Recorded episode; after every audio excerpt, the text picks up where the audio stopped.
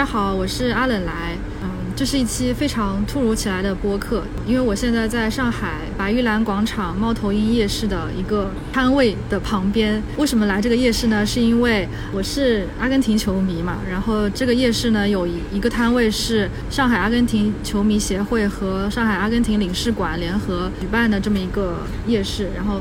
包了其中的一个摊位去做一些阿根廷球迷文化的宣传，包括售卖一些周边啊，还有一些美酒啊、美食之类的。我们现在有幸请到了上海阿根廷球迷协会的负责人雾小曼老师，主要是想邀请他来谈一谈自己的对于这支球队的感情、心路历程和这十几年来管理上海阿根廷球迷协会的这一路走来的过程吧。让我们有请雾小曼老师给大家打个招呼吧。大家好，我是小曼。第一个问题肯定是一个比较呃普遍的问题嘛，就是你是从什么时候开始喜欢阿根廷的？然后为什么会喜欢上这支这么遥远的国家队呢？哦，这个说起来时间非常非常久远。嗯，一九八六年中国第一次直播世界杯，在八分之一决赛的时候直播世界杯，然后我那个时候只有十岁，然后在上海的文弄堂文化当中。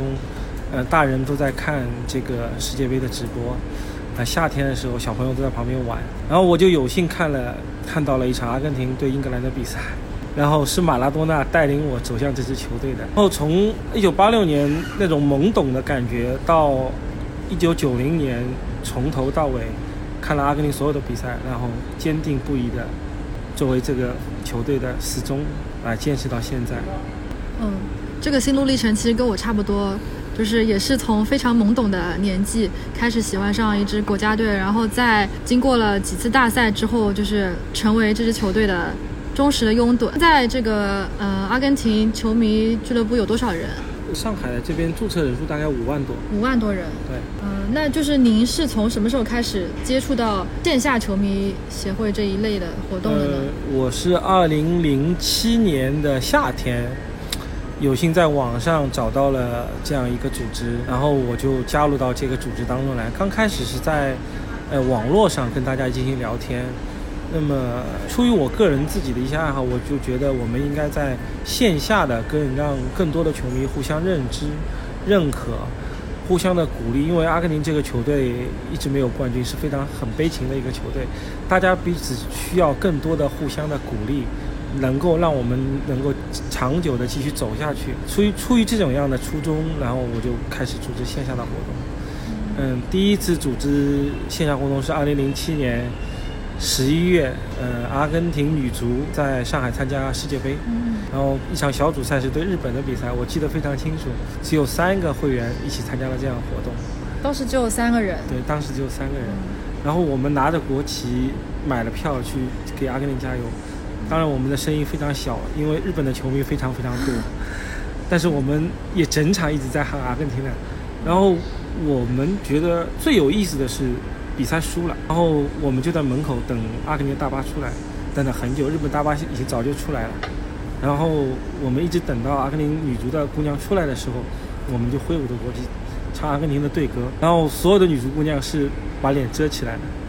他们觉得没有没有办法面对面对球迷，面对球迷，因为他们知道阿根廷的球迷是非常非常火热的，哪怕他们输了，我们也会给他们加油的。那你们在现场就作为中国人，然后举个阿根廷国旗，大家会不会对你们投来异样的眼光？那是非常非常多的异样的眼光，阿根廷没有任何一个人，但是你们是一个中一些中国人在唱阿根廷的歌。从我个人的角度来讲，是非常非常多来很多来看的，还有人拍照片。嗯嗯嗯。但是我们从我们刚从刚开始比较那种窘迫的那种感觉，慢慢慢慢，随着这个队歌一直唱一直唱，到了后面就感觉是很顺其自然的事情。嗯嗯。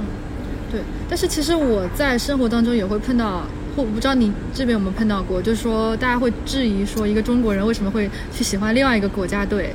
就这点，可能有些人会觉得很奇怪。足球是不分国界的，嗯嗯，每个人对美的认知是不一样的。我们认为阿根廷足球就是一种美的享受，嗯，这是最原始的一个东西，吸引所有阿根廷球迷就是这样。对，就像我自己的经历来说，我其实看球也是，我作为球迷的时候，我是没有国籍这个概念在我心里面的，我就是单纯的欣赏足球本身。然后至于我喜欢的是这支球队也好，还是那支球队也好，我并不会在意他是来自哪个国家。但是刚好我喜欢阿根廷，所以说就造成了我现在的样子。嗯，有很多球迷也会说是喜欢阿根廷这个漂亮的衣服开始。嗯，我其实是 最开始的时候，的确是觉得它的颜色比较好看，然后才会喜欢。呃，其实很多球迷已经不在乎他踢的是不是像原来那样漂亮。嗯嗯。不管怎么样，他们觉得这个这个球队就是一个美的，能够给他们美的这种感觉。嗯嗯。对，就是美的话，它不可能不仅仅是球场上面一种战术上的美，或者是呃球员进球的美，它可能更多的是一种情感上的。就算是悲情的话，它也是一种美。然后包括在更深层次的一些，就是热爱一支球队，你所感受到的那种美，可能跟你在现场或者在电视机前看到的比赛本身可能是不太一样的吧。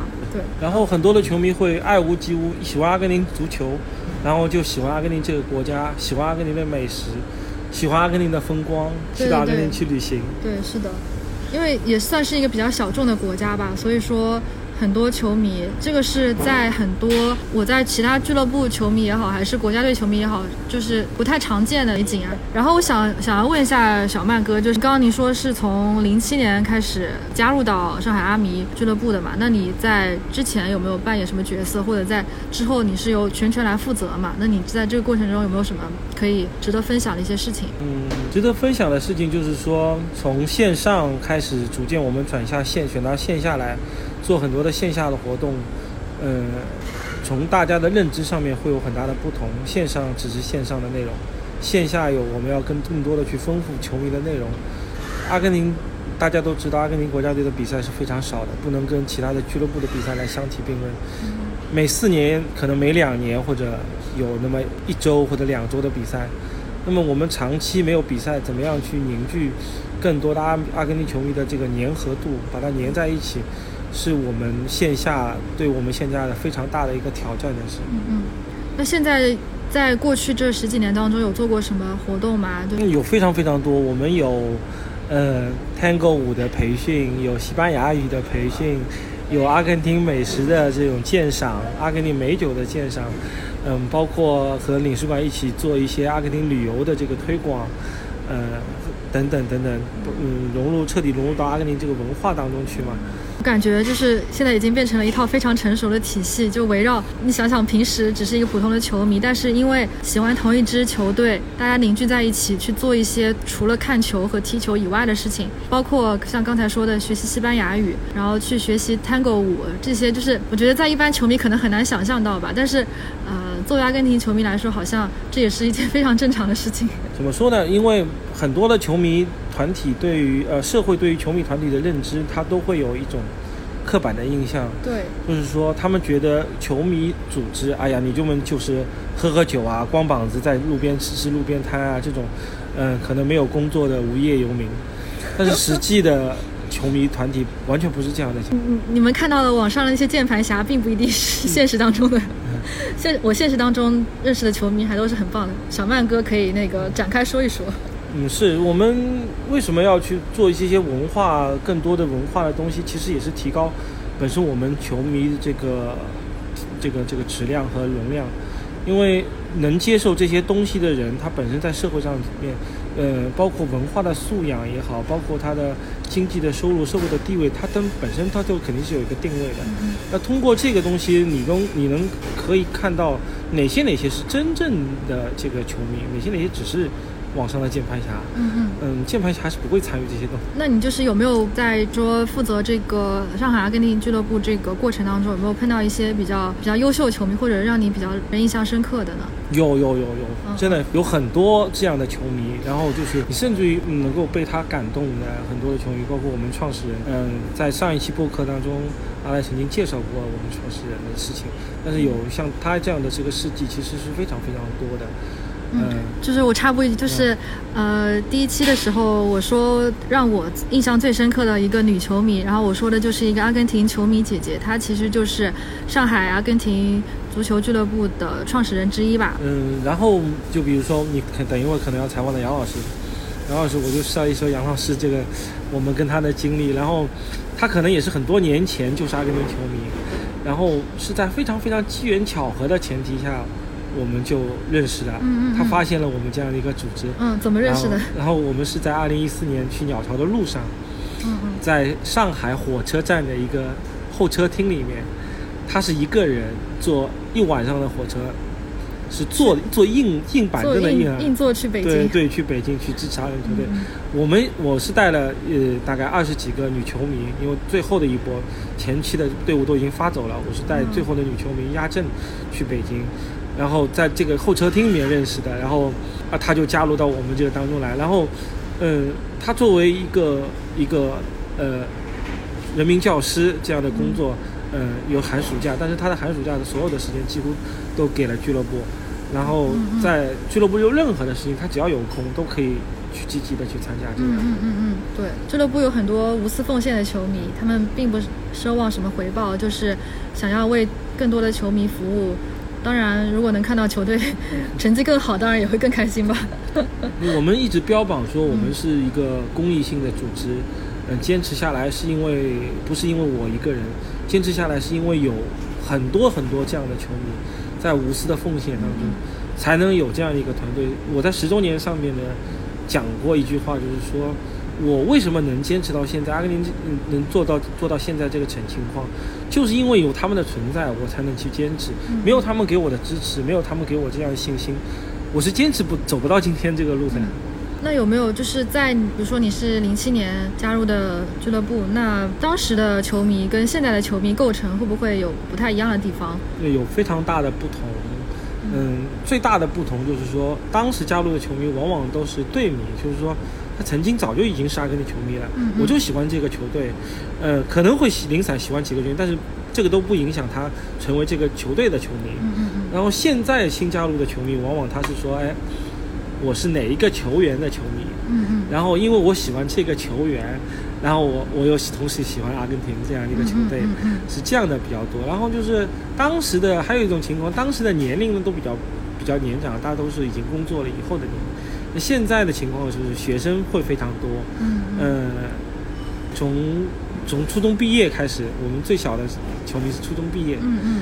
嗯，到是刚刚七十七十九岁，70 七十九岁一个老对爷爷。老爷爷一个球，你看七十九岁他也是阿根廷的死忠，嗯，其实跨度还是非常大。但是我们现在很多的小球迷都是现在从二零一四年以后才进来的。嗯，可能因为现在普遍来说，呃，年轻的球迷有更多的渠道可以看球，并且能够网络这么发达的基础上，可以有更多的机会去接触到同好嘛。像之前的话，可能就算你看了一辈子的球，但是你也找不到另外一个组织去。呃，吸纳有跟你同样爱好的人，所以说可能那个时候你就是一个人孤独的在家里看球，但你不知道其实有很多跟你一样的人，他们也在另外一个地方自己孤独的看球。对，就就是阿根廷球迷，就是你如果说很孤独的去看这样一支球队，这么多年我会更孤独对，会非常会孤独，非常难，非常会难受。所以说我们互相得互相激励，互相鼓励，嗯，可以抱团取暖，一直走下去。对对对，这个就是我在第一期跟笛子也说过，就是他喜欢意大利嘛，然后我喜欢跟就是其实也是有一种同病相怜的感觉，需要球迷更多的互相互鼓励，然后才才能坚持下去的那种。然后到后期你喜欢这支球队，更多的其实是跟球迷的羁绊会越越来越深。就包括我的话，我也是，可能刚开始我也是一个人看球，但是自从我接触到了线下的球迷会之后，我就不想再一个人看球了。我一个人，我觉得我一个人看球非常的难受，然后我就想在看球的时候可以旁边有人聊天，有更多的人跟我分享我的情感，包括赢球时候的快乐和输球时候痛苦，那样的话会让我的快乐加倍，然后就算是痛苦的话，有别人分享，这个痛苦也会稍微减轻一点。我觉得这是一件非常好的事情。是非常棒的这个播客。然后我也听了上一期的内容，其实我对女球迷的印象其实是非常非常好的。嗯，为什么我说女球迷的印象非常好？因为呃，上期可能你们没有说到过这个，因为从我从男球迷的角度来讲，作为管理者来，嗯，我想告诉大家，女球迷对于这支球队的维护是百分之一百付出的。在输球的时候，所有的女球迷都会维护这些球员，而是男球迷会跳出来骂他们。嗯那这个骂当然是恨铁不成钢的这种骂，是是输球以后的一种发泄，但是没有一个女球迷去会骂球员，嗯没有任何一个女特别是我们的那些比较悲情的球员，伊瓜因也好，阿奎罗也好，当然，他们世界杯是发挥的有不好，有有没有打进最关键的进球。但是作为他这些球员来说，他们哪一个不想进球？哪一个不想赢在这个比赛呢？甚至于到了后期啊，伊瓜因需要看心理医生才能解决他的问题。嗯，他也很非常艰难的去走出这个环境，然后重新再回到这个球队去服务。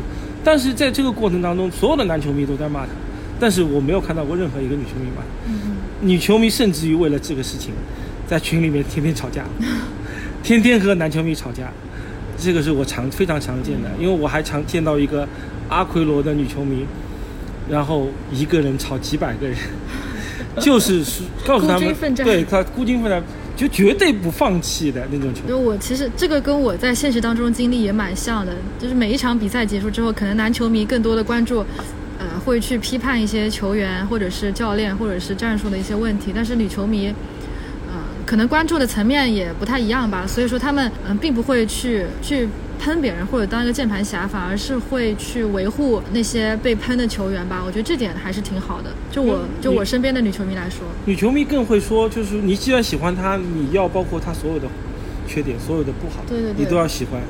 男球迷就会很很功利的就说啊啊啊怎么样怎么样怎么样，呃，大谈战术一套东西。嗯，还好我们俱乐部的文化建设还比较良性一点，嗯但是我也看到别的别的别的球迷群也好，别的呃球迷俱乐部也好，啊，这种问题还是比较严重的。嗯，但这可能也是就是两种类型的球迷，他们看比赛的角度不太一样吧。就算可能有一些喷的，他们的出发点也是好的，对对就他们希望对，希望球队能够改变。但是 但是怎么说呢？我们作为一个中国的球迷，我们就算在网上喷一万字、十万字也好，他们是不知道的。呃其实还有就是，他们根本就不讲的都不对，不对的是，他们根本没有了解真正的情况，只是听了一些新闻报道，或者说只是通过电视看了这场比赛，自己呃脑补了一些内容。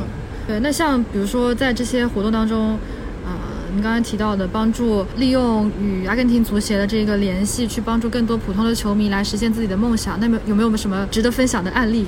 嗯，最近比较值得分享的案例，呃、最大的一次就是二零一八年世界杯嘛，我们也是应到足协的邀请，呃，去到莫斯科看阿根廷的比赛，然后呃你们当时是带了多少人的团去的？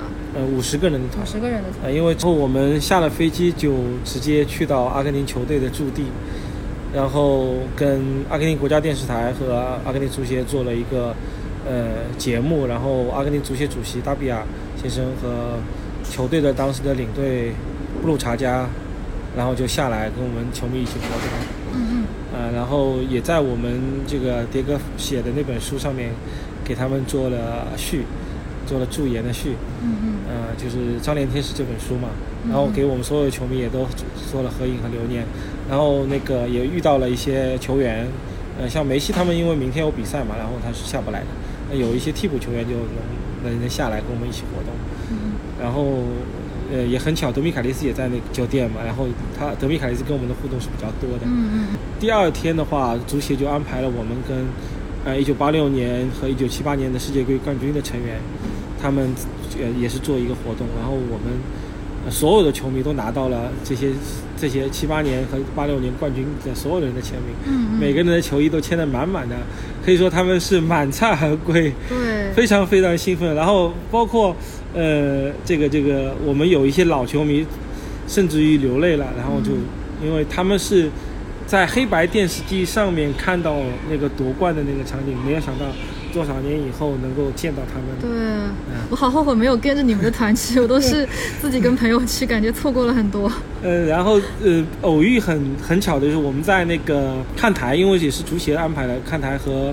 也是和一些球员在一起的，然后阿亚拉也在上面做一个采访活动，我们也，他们也看，他也看到我们，我们那个时候拿了一个阿根廷国旗，拿了一个中国国旗来打招呼，啊、他也非常高兴。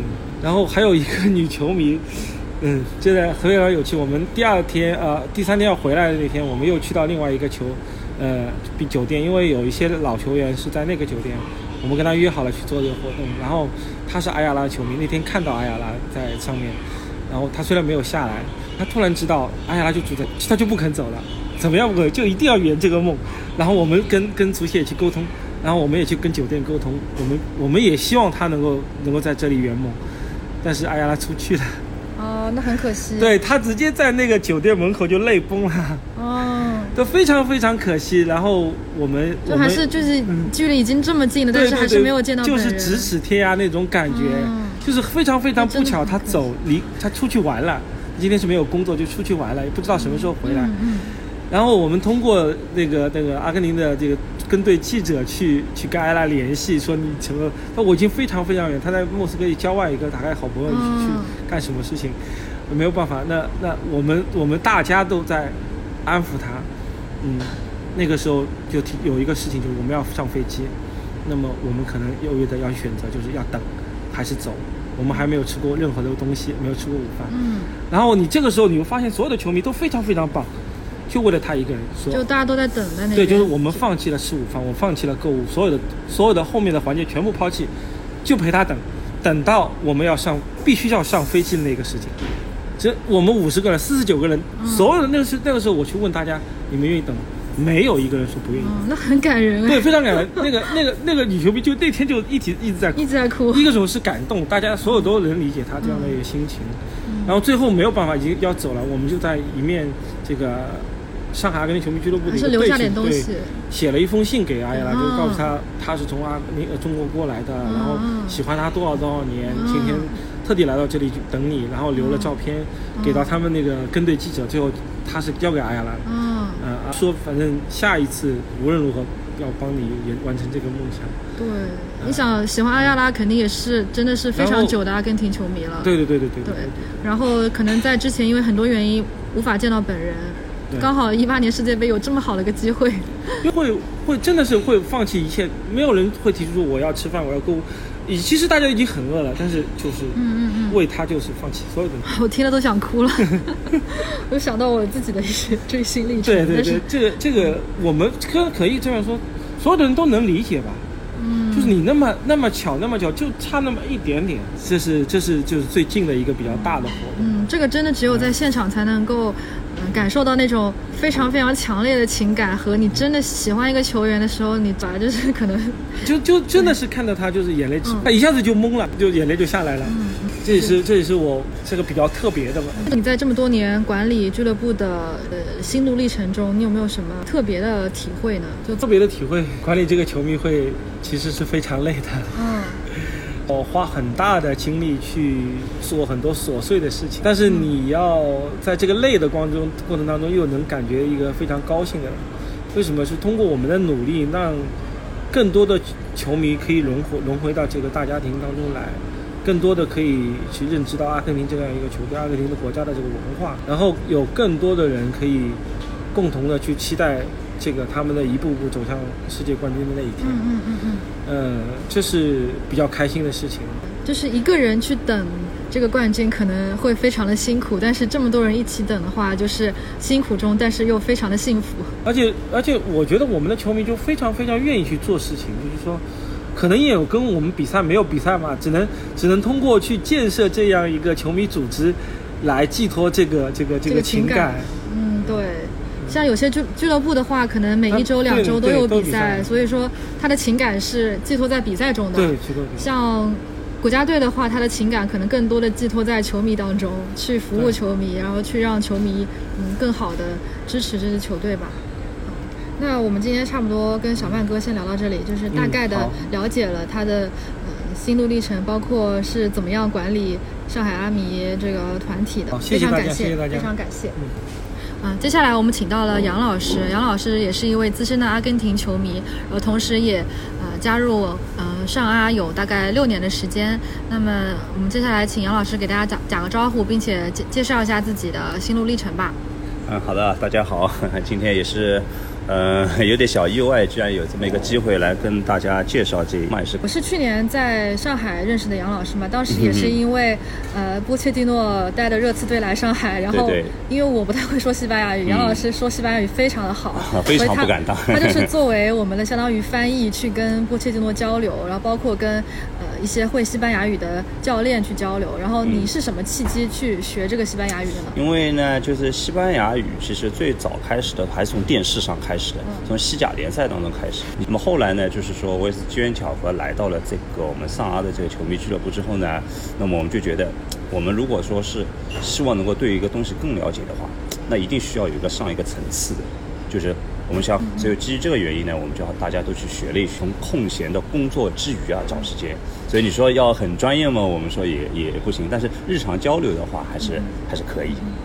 对，这个就是我跟笛子在上一期的节目中讲到的，就如果你喜欢一个国家的球员或者球队的话，你就要去学这个国家的语言，这会让你更方便的去了解这个国家的文化。然后包括历史啊，包括包括追星，就是会更加的方便，球员也会对你产生更多的共鸣，这样子。然后杨老师就是一个非常好的呃典范，就是他为了能够更好的跟阿根廷足球产生连接，所以学西班牙语学得非常努力。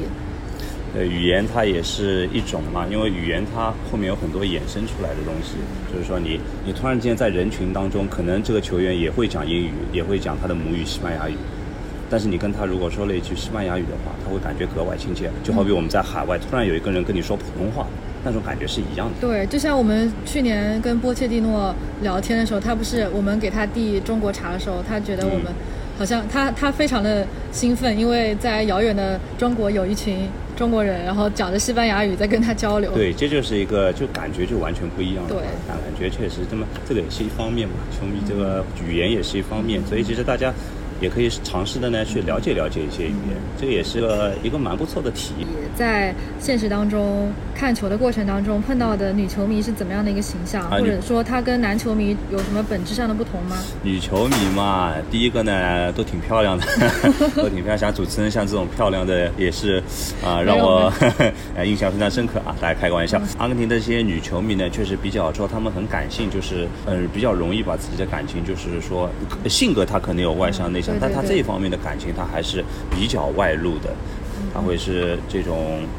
很容易表现在脸上。女球迷他们，我也看到过女球迷啊，要当比赛输掉的时候也会啊哭泣，也会怎么样？但他们这样也会很开心。这种就是也是足球带给他们的一些和普通的不是球迷的女孩子比起来呢，可能足球带给他们的一些东西也会是他们这种一种财富。我觉得嗯这样的。然后这些球迷的话，他们有他们的这种感性，也确实，如果足球的世界里都只有男球迷的话，那这个世界我觉得也太 那就是也太单调一点。也确实需要这么一一抹美丽来点缀我们的这个足球文化。那在你的角度看，就是女球迷跟男球迷最大的不同，就是在于男球迷更专注于比赛和足球本身，而女球迷更关注情感的层面。女球迷有专业的也有啊，对吧？女球迷就是说他们这种也也能讨论出来的东西，不见得差，嗯，对吧？但是就是说他们这种每个人表达爱的方式是不一样的。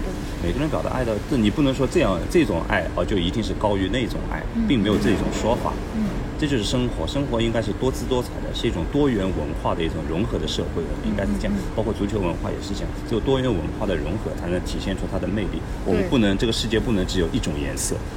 嗯，还要有蓝白色。那是当然的，五颜六色都有。对，嗯嗯嗯。好的，那么呃，今天非常开心能请到杨老师，那么就我们下期节目再见吧。嗯，好的，谢谢大家，再见。Vamos Argentina, sabes que yo te quiero, hoy hay que ganar y ser primeros. Esta hinchada loca deja todo por la copa, la que tiene a Messi Maradona. Vamos Argentina, carajo. Peposa.